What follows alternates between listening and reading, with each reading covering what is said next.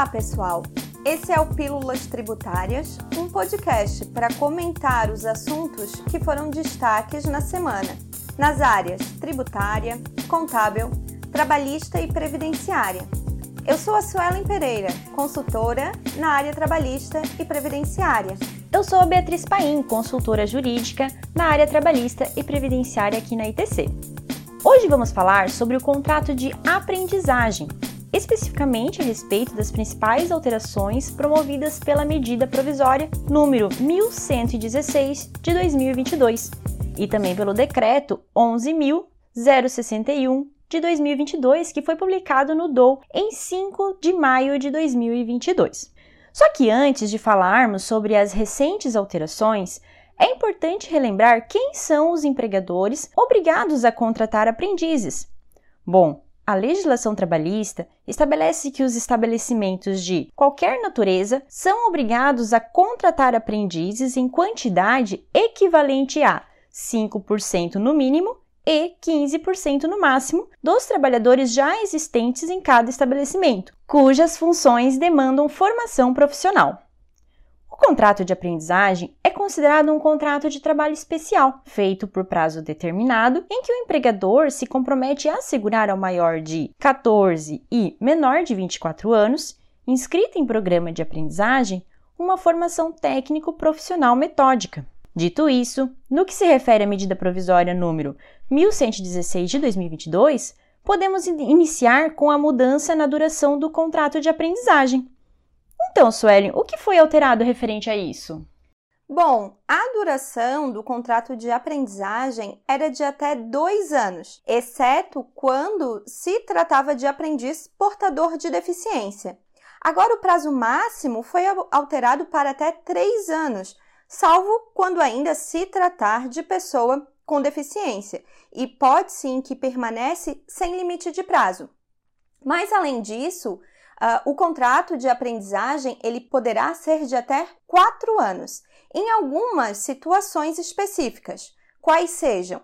Quando o aprendiz for contratado com idade entre 14 e 15 anos incompletos, ou quando o aprendiz se enquadrar nas situações previstas no parágrafo 5 do artigo 429 da CLT, que são situações de vulnerabilidade, como, por exemplo, egressos do trabalho infantil ou que integrem famílias que recebam algum benefício financeiro do governo. Aproveitando, Suelen, pelas novas regras, os aprendizes que se enquadram nessas situações que você acabou de dizer serão contabilizados em dobro para a cota de aprendizagem profissional, não é mesmo? Exatamente. É o que propõe essa nova medida provisória. E além disso, o aprendiz contratado por prazo indeterminado pela empresa, ao término do seu contrato de aprendizagem, continuará a ser contabilizado para fins de cumprimento de cota, enquanto estiver contratado, considerando o período máximo de 12 meses para essa contabilização. Nesse sentido, ainda é importante deixar claro que o decreto 11.061 de 2022 o aprendiz ele poderá ser contratado em qualquer estabelecimento da empresa e pode sim que a cota contabilizada no estabelecimento cumpridor da cota de aprendiz profissional. Olha, é uma novidade tanto. Falando ainda a respeito do cumprimento da cota de aprendizagem, pelo decreto 11.061 de 2022, ficam excluídas da base de cálculo dessa cota além dos aprendizes já contratados e dos empregados que executem o serviço sob o regime de trabalho temporário, também os empregados intermitentes e os empregados afastados por auxílio ou benefício previdenciário. Além disso, as empresas com mais de um estabelecimento na mesma unidade federativa poderão considerar a soma das cotas de aprendizagem profissional de todos os estabelecimentos em conjunto e eleger um ou mais estabelecimentos específicos para a contratação desses aprendizes, sempre que, na unidade federativa, o total do número de aprendizes contratados corresponde a no mínimo a 150% da soma das cotas mínimas de todos os seus estabelecimentos. Outra super alteração ocorreu no quesito idade. Regra geral, o contrato de aprendizagem é destinado ao maior de 14 e menor de 24 anos. Antes, essa idade máxima apenas não se aplicava ao aprendiz portador de deficiência, mas com a MP 1116 de 2022, a idade máxima também não será aplicada aos aprendizes inscritos em programas de aprendizagem profissional que envolvam desempenho de atividades vedadas a menores de 21 anos, os quais poderão ser aprendizes até 29 anos. Mas, Beatriz, quais seriam essas atividades vedadas a menores de 21 anos? Certeza que o pessoal deve estar se perguntando. Então, como exemplo de atividade vedada a menores de 21 anos, podemos citar a atividade de vigilância e de transporte de valores. Interessante. É importante mencionar ainda que agora o contrato de aprendizagem profissional poderá ser prorrogado por meio de um aditivo contratual e anotação na CTPS, respeitando o prazo máximo de quatro anos na hipótese de continuidade de itinerário formativo conforme estabelecido em ato do Ministro de Estado de Trabalho e Previdência. Nesse caso, a continuidade do itinerário formativo poderá ocorrer por reconhecimento dos cursos ou de parte de cursos da educação profissional e tecnológica de graduação, como atividade teórica de curso de aprendizagem profissional. Como já é de conhecimento geral, é vedada a contratação de aprendizes menores de 18 anos de idade para atividades insalubres ou perigosas.